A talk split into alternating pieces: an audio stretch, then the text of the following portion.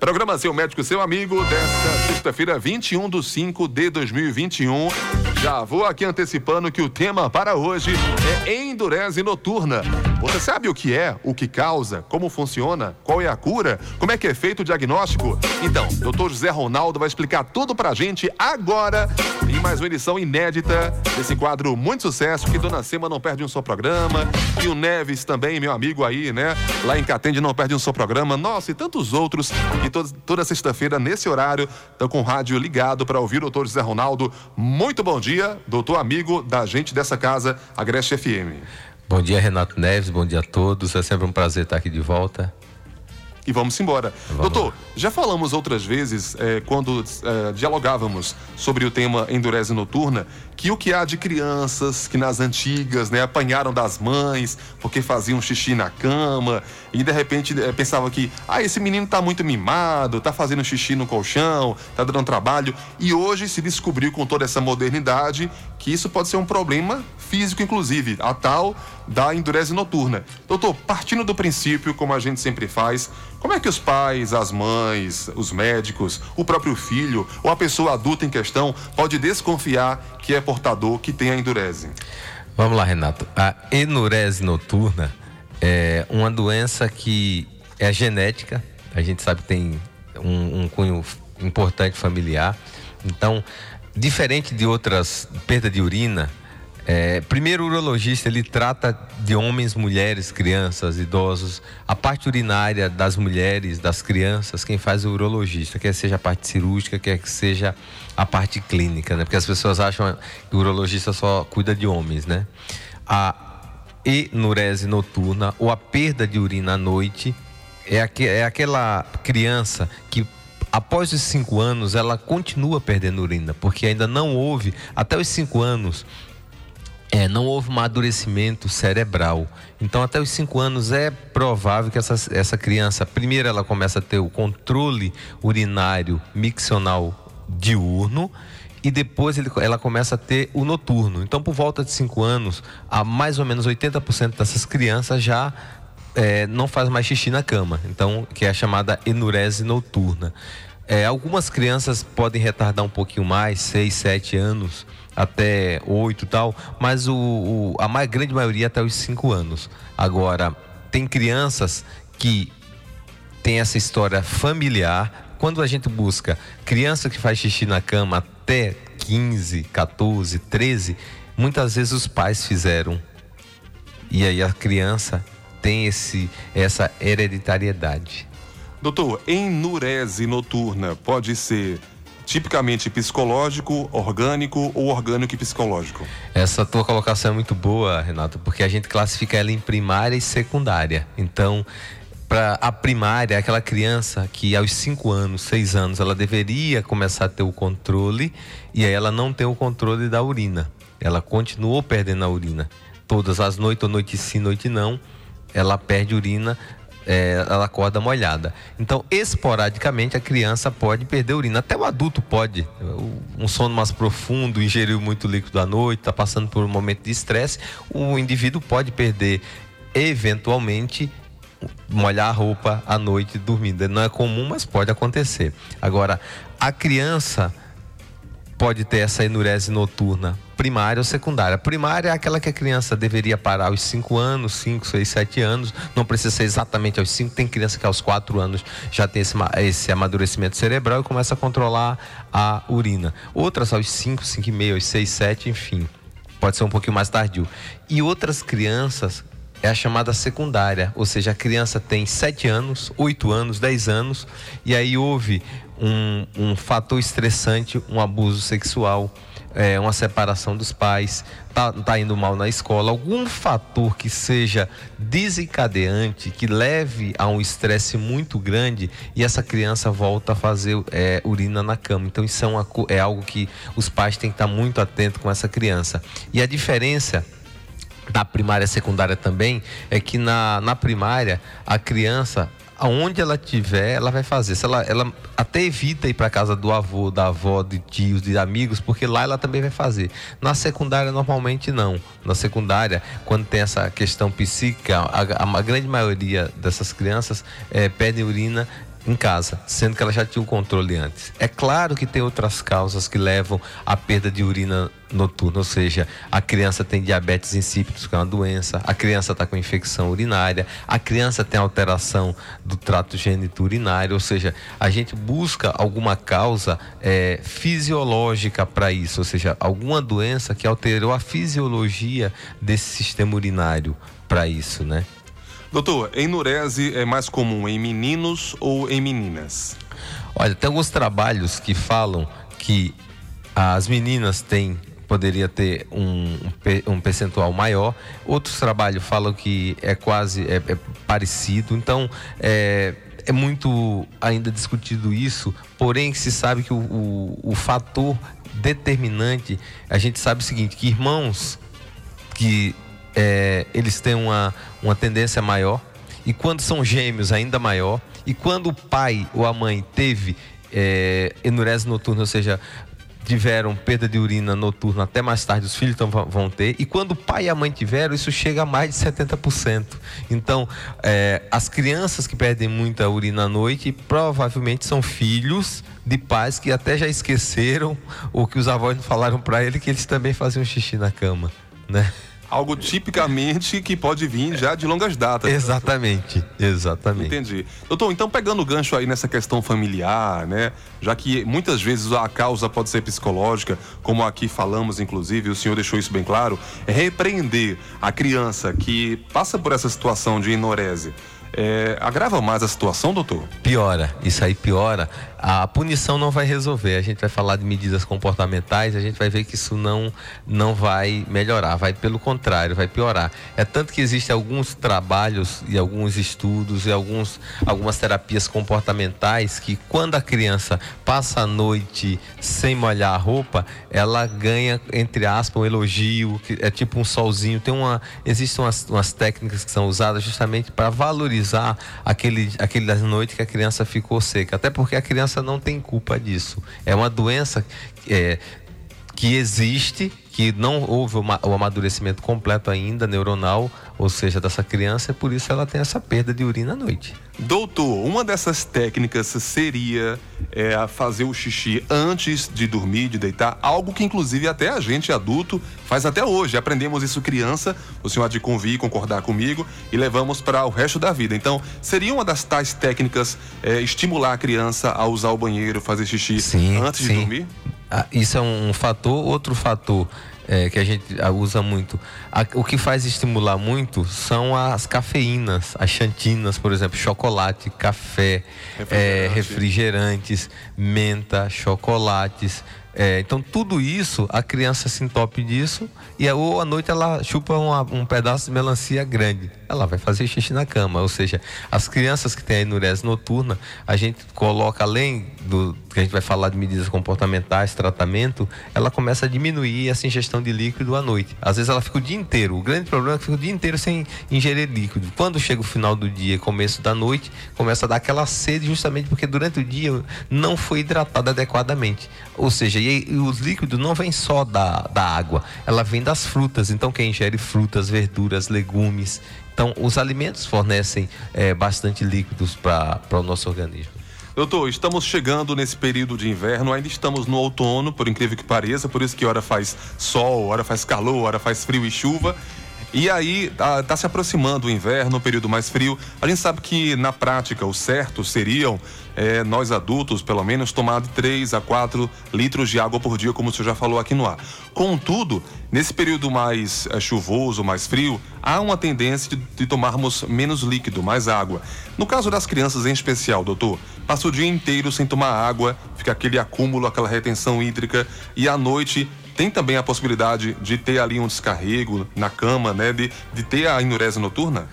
Isso acontece muito, com a criança não é muito comum. A enurese, noturna, é, a noturna a gente fala o seguinte: diferente do adulto, que às vezes à noite ele começa a urinar muito, ou tem incontinência urinária paradoxal, ou seja, a bexiga enche tanto que ela acaba transbordando e molhando a roupa no adulto, ou aquele paciente que incha os pés, que tem algum grau de dispensa cardíaca, ele fica com os pés inchados o dia inteiro, aí quando ele deita, volta para a posição que a gente chama ortotática, é, então essa posição dele deitada, é, esse líquido que estava nas pernas começa a voltar a ser reabsorvido, volta para o coração, volta para o rim e ele começa a urinar muito à noite. Diferente da criança. A criança normalmente vai, ela vai quanto mais líquido ela ingerir à noite, maior o risco dela ter essa perda de urina à noite. É claro, tem crianças que, mesmo você fazendo essa segurando a quantidade de ingestão de líquido no final do dia e à noite, ela, ela continua à noite perdendo urina.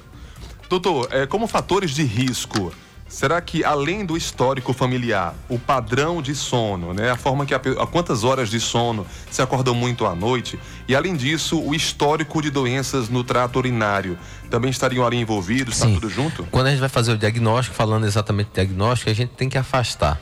Então, as doenças é, neuronais, ou seja, as doenças cerebrais a gente tem que afastar, as doenças do sistema urinário, se a criança tem diabetes, tem algumas doenças da hipófise, chamado diabetes insípidos. Então tem algumas coisas, bexiga hiperativa, ou seja, a, a, criança também pode ter bexiga hiperativa, então com uma pequena quantidade de urina ela acaba perdendo. Tem bexiga hiperativa seca e a úmida, ou seja, aquela que consegue segurar e aquela que não consegue. Então esses fatores precisam ser afastados, até porque a criança que perde urina durante o dia, e à noite não é considerada enurese, é por isso que o termo, o termo é enurese noturna, ou seja, a criança tem o controle durante o dia e à noite ela acaba molhando a roupa, ou seja, ela faz xixi na cama à noite, durante o dia ela tem um controle normal. O que é muito comum nas crianças, principalmente com 4, 5, 6 anos, é aquele distúrbio miccional da infância, que eu costumo dizer que a criança, para ela é muito mais interessante brincar do que comer, do que fazer xixi, do que fazer cocô. Para ela isso é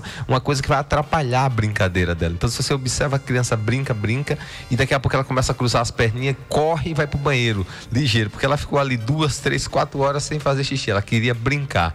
Então, isso é comum acontecer com a criança. Então, é, realmente tem que se afastar as causas orgânicas da que está levando essa enurese noturna. Doutor, pergunta que não quer calar e vou insistir nesse ponto aqui mais uma vez. Até que idade é normal fazer xixi na cama? Eu pergunto porque tem criança que vai até os 5, 6, 10 anos. 7 anos. 5 anos, a grande maioria tá por volta de 7 anos, 7, 8 anos. A maioria das crianças já, já pararam de é, fazer, ter o controle noturno da, da urina, né? Doutor, e sobre os adultos? Adultos podem ter também esse descontrole miccional, eh, se classificando como enurese noturna? Adultos podem ter, adultos podem ter, mas é raro. Tem pessoas, ou seja, alguns têm bexiga hiperativa, outros têm a, a incontinência urinária paradoxal, ou seja, o paciente tem uma próstata muito grande, a bexiga é, acumula tanta urina que ela transborda, ele nem consegue sentir que está perdendo urina. Então, só que isso acontece à noite, durante o dia. Isso pode acontecer a qualquer horário. Doutor, para as mães que nos ouvem agora, que passam por essa situação, como tratar disso com as crianças? No tempo da gente, o remédio era cinturãozildo, né? Aí e lavar a roupa no dia seguinte. É. como tratar, doutor? Vamos lá. Primeiro, o diagnóstico. É importante é, a gente fazer o diagnóstico. Primeiro, afastar as causas é, psicológicas, ou seja, era uma criança que estava bem. Então, isso aí é um. Isso a, a, família, no contexto familiar, tem que ser bem avaliada. Uma criança que não perde urina, tem sete anos, tem cinco anos, tem seis anos, e a partir do momento ela começa agora a perder urina, ou seja, ela está passando por algum problema estressante que está levando a isso. Quer seja na escola, quer seja o bullying, que é muito comum hoje, quer seja abuso, quer seja separação, quer seja a perda de alguém que ela gostava muito, a morte de alguém, ou seja, alguma coisa está levando a isso. Essa criança tem um controle completo e a partir daí ela começa é, novamente voltar a, a, fazer xixi na cama, ou seja, é algo que está atingindo a questão psíquica dessa criança. Na primária, não. Na primária, a criança não teve controle ainda, ou seja, ela tem 5, 6, 7, 8, 9, 10, 15 anos e está fazendo xixi na cama. Então, nesses casos, a gente vai avaliar uma avaliação é, do sistema urinário, ultrassonografia, diário miccional, que é um exame, é um, a gente coloca lá, ela relata quantas vezes acorda durante o dia, está indo de hora em hora, quanto, qual o volume, quais os alimentos que estão ingerindo. Então, o diagnóstico é feito basicamente disso. Exame de urina para afastar a infecção, ou seja, exame de glicose, ou seja, os exames é, de urina urocultura, ultrassonografia de vias urinárias. Em alguns casos a gente faz estudo urodinâmico. A gente afasta também as crianças que têm é, lesão, ou seja, no canal medular, ou seja, tem mielomeningocele, então as doenças que atingem a coluna, as doenças cerebrais. Então, no geral, a gente faz uma avaliação completa desse sistema urinário para a gente classificar como enurese noturna não pode existir uma doença que esteja levando a isso, ou seja, uma doença primária, porque se essa, se essa doença existir, a gente vai tratá-la de maneira adequada, se houver o tratamento adequado para isso, porque alguns casos é, não tem um tratamento específico, vai ser um tratamento mais de fisioterapia, para dar uma melhorada é, no controle da micção. Mas quando é só à noite, a grande maioria das vezes tem um fator aí genético, tem um fator é, que a gente sabe que é hereditário, que isso aí vai, com o tempo, vai ser um pouquinho mais prolongado, mas vai melhorar. Entendi. Doutor, então, para as mães que nos ouvem agora, como tratar disso com as crianças? Como elas devem se portar, se dirigir, conversar com as crianças? Vamos lá. A, primeiro que a criança não tem culpa disso aí, né? A, acaba sendo punida por algo que ela não tem culpa. Então, a primeira é a medida comportamental, ou seja, diminuir a, os alimentos que estimulam a urina. Ou seja, quais são esses alimentos? Já falei. O café, o chocolate, o chá mate, o chá preto, os refrigerantes, ou seja, tudo isso aumenta muito o é, Red Bull, todos esses, esses estimulantes aí acabam as bebidas gaseificadas, tudo isso vai aumentar muito a quantidade de, de urina dessa criança. Então, isso é o primeiro fator. O segundo, começar a hidratar essa criança pela manhã. Manhã e tarde, ao final do dia e começo da noite, diminuir o líquido para essa criança. Porque se ela estiver bem hidratada, ela vai, vai tolerar bem isso. Antes de, de dormir, é, urinar. E mesmo assim, tem algumas, alguns tratamentos que acordava a criança pela madrugada para colocar o banheiro para urinar. E muitas vezes depois essa criança ainda urinava, mesmo fazendo isso.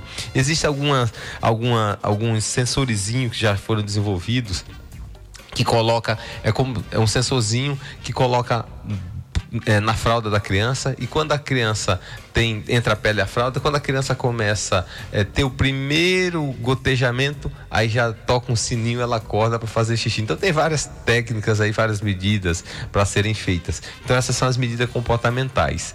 Existe também o tratamento medicamentoso. Então existem alguns remédios que a gente usa que são a base dos tricíclicos, que são usados para depressão, só que com doses pequenas, que a gente começa a controlar e às vezes ter resultados muito bons para essa criança. Outro fator importantíssimo é o intestino funcionar bem. Quando o intestino, quando a criança é constipada, ela tem criança que fica uma semana sem ir ao banheiro evacuar. Então, se ela não faz cocô, essa, esse intestino que não funciona bem também faz com que essa bexiga, tá? O contato é muito próximo entre bexiga e reto. Então, essa criança constipada, muitas vezes ela tem alteração também miccional, também de urinar. Então, o, o intestino tem que estar tá funcionando bem. Então, a dieta adequada, é, a, o intestino funcionando bem e fisioterapia. Às vezes precisa da questão psicológica e às vezes o tempo. Tem criança que vai demorar um pouco mais. Tem criança que vai ter o controle aos 5, tem outra aos 7, tem outra que aos 10. Então é, é, é, preciso buscar qual a causa, saber se tem história na família também, que muitas vezes tem história familiar dos pais que até mais tarde é, fizeram xixi na cama. Então a enurese noturna é uma doença que na maioria das vezes ela vai ter uma resolução, pode demorar um pouquinho mais, tem que se buscar realmente a causa, afastar alguma causa que seja tratável, e às vezes, em alguns casos, a gente acaba fazendo até é, medicação para essa, essa criança. Doutor, existe alguma ligação ou algo em comum, ou não, quem sabe, que vai responder agora ao senhor com toda a propriedade, sobre enurese noturna e poliúria noturna? Qual que é a diferença? A poliúria, Renato, a, existe duas coisas, existe poliúria e polidipsia. A poliúria é aquela, aquele volume grande, ou seja, aquele poli de muito, né? Úria de urina, ou seja, urina muito à noite. Isso pode estar relacionado a alguns fatores de alimentação, café, chá, chocolate e tal, mas existe o diabetes insípidos, que é uma doença da glândula que está aqui na frente da chamada hipófise, que é, pode fazer com que essa criança tenha essa poliúria, esse volume grande. O diabético tem muito isso. O diabético ele urina muito porque a glicose ela é hiperosmolar, então ela puxa muito líquido para dentro da, da, do vaso que aumenta, que vai para os rins e acaba aumentando muito essa urina. Então, o diabetes é uma dessas causas, acontece muito em, em, em pacientes, principalmente adultos, mas criança também pode ter diabetes. Então, a, a, a, poliúria é isso aí, é isso que acontece. A poliúria é um volume muito grande de urina. Mas tem algo ligado ou relacionado pode, com a enurese? Não, normalmente pode até ter, porque ele pode ter, essa criança pode ter, é tanto que a gente classifica poliúria noturna, aquela criança que tem no volume das 24 horas mais de 30%, ou seja, mais de um terço disso aí é à noite, ou seja, a gente classifica como uma poliúria noturna. Tem alguns hormônios do ADH, que é um hormônio que está lá na hipófise também, que a gente acaba estudando para saber se essa criança não tem alguma alteração e à noite já se discute muito. Ela começa a secretar muito esse hormônio, então por isso que ela urinaria muito à noite. Então é, a enurese noturna ela tem que ser bem investigada. Entendi. Tem, isso foi muito bem colocado. Doutor, o senhor falou agora sobre a questão do bom funcionamento do intestino, né? Da alimentação da criança e tudo mais. Alimentos que causariam alergia, por exemplo, também seria uma da, das portas de entrada para a enurese? Tipo? De repente a criança é alérgica à cafeína, vamos supor, ou então a camarão. E aí isso fez mal para o intestino dela? Não, na verdade, é na verdade, esses alimentos que eu te coloquei, a cafeína, porque eles são diuréticos, esses alimentos aumentam muito a diurese, então eles estimulam o hormônio chamado ADH. Então, a, o chocolate, que são as chantinas, o chá mate, o chá preto, os refrigerantes, os chocolates. Então, tudo isso acaba estimulando muito, aumentando muito o volume de urina. Então, piora mais a, a enurese noturna. Então, eh, teoricamente, é, isso que você colocou não, não, não alteraria. Entendeu? E em caso de prisão de ventre, doutor? Isso aí sim, realmente as, as crianças que são muito constipadas, ela pode ter uma piora da função é, do sistema urinário. Entendi. E você em casa, entendeu também? Espero que sim, né? Falando só para concluir aqui rapidamente e mais uma vez, doutor, sobre diagnóstico e tratamento. Então, é algo que pode ser facilmente solucionado, acompanhado de um profissional. É claro que também. Muitas vezes, aí... esse, como eu falei, o diagnóstico, a maioria das vezes o urologista consegue fazer, né? Geralmente vem do pediatra encaminhado por urologista. Uhum. Então, o diagnóstico nós já falamos, como se faz e o tratamento às vezes a gente precisa associar fisioterapeuta, psicólogo, psiquiatra, às vezes é uma equipe multidisciplinar, às vezes a gente precisa de outros colegas para nos ajudar. Então, mas o, o, fato é que a enurese noturna é algo que tem que acabar o preconceito, o tabu e de, de ser punitivo, como se a criança fosse culpada daquilo. Então, essa mensagem tem que ficar. Passei várias medidas que dá para começar a melhorar, é, para diminuir a perda da, dessa é, essa perda noturna e procurar a ajuda do, do profissional para que possa melhorar a qualidade de vida dessa criança e da família, que acaba tendo é, uma, um estresse muito grande na família. Né? Doutor, vamos lá, sendo radical aqui se não tratar, esse problema pode ser levado para a vida adulta? Tem alguns pacientes que vão até vida adolescente, adultas, tem alguns é, que a, a, é raro o adulto ter a enurese noturna, desde que ele não tenha uma doença é, que a gente consiga identificar, uma, uma doença é, neurológica, entendeu? Uma doença da bexiga, enfim não é tão comum, mas pode acontecer. Agora, adolescentes, isso tem muitos, né? Adolescente com 12, 13, 15 anos que ainda faz é, xixi na cama, enurese noturna. Entendi. Doutor, só resta agora agradecer ao senhor, em nome da família Agreste FM, nosso diretor maior, Willamar Alves, Ed Janeide. Muito obrigado de coração também, em nome de todos os ouvintes. Você não sabe o quanto é bom e como isso ajuda. Todas essas informações que o senhor traz pra gente aqui, de forma sempre atualizada, às sextas-feiras no quadro Seu Médico, Seu Amigo.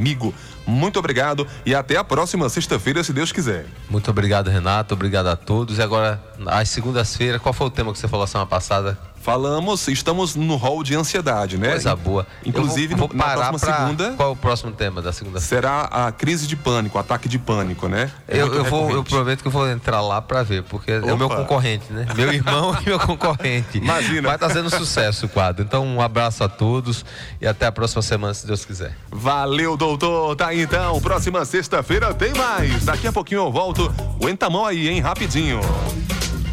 Você acabou de ouvir o Dr. José Ronaldo, seu médico, seu amigo, que estará de volta na próxima semana.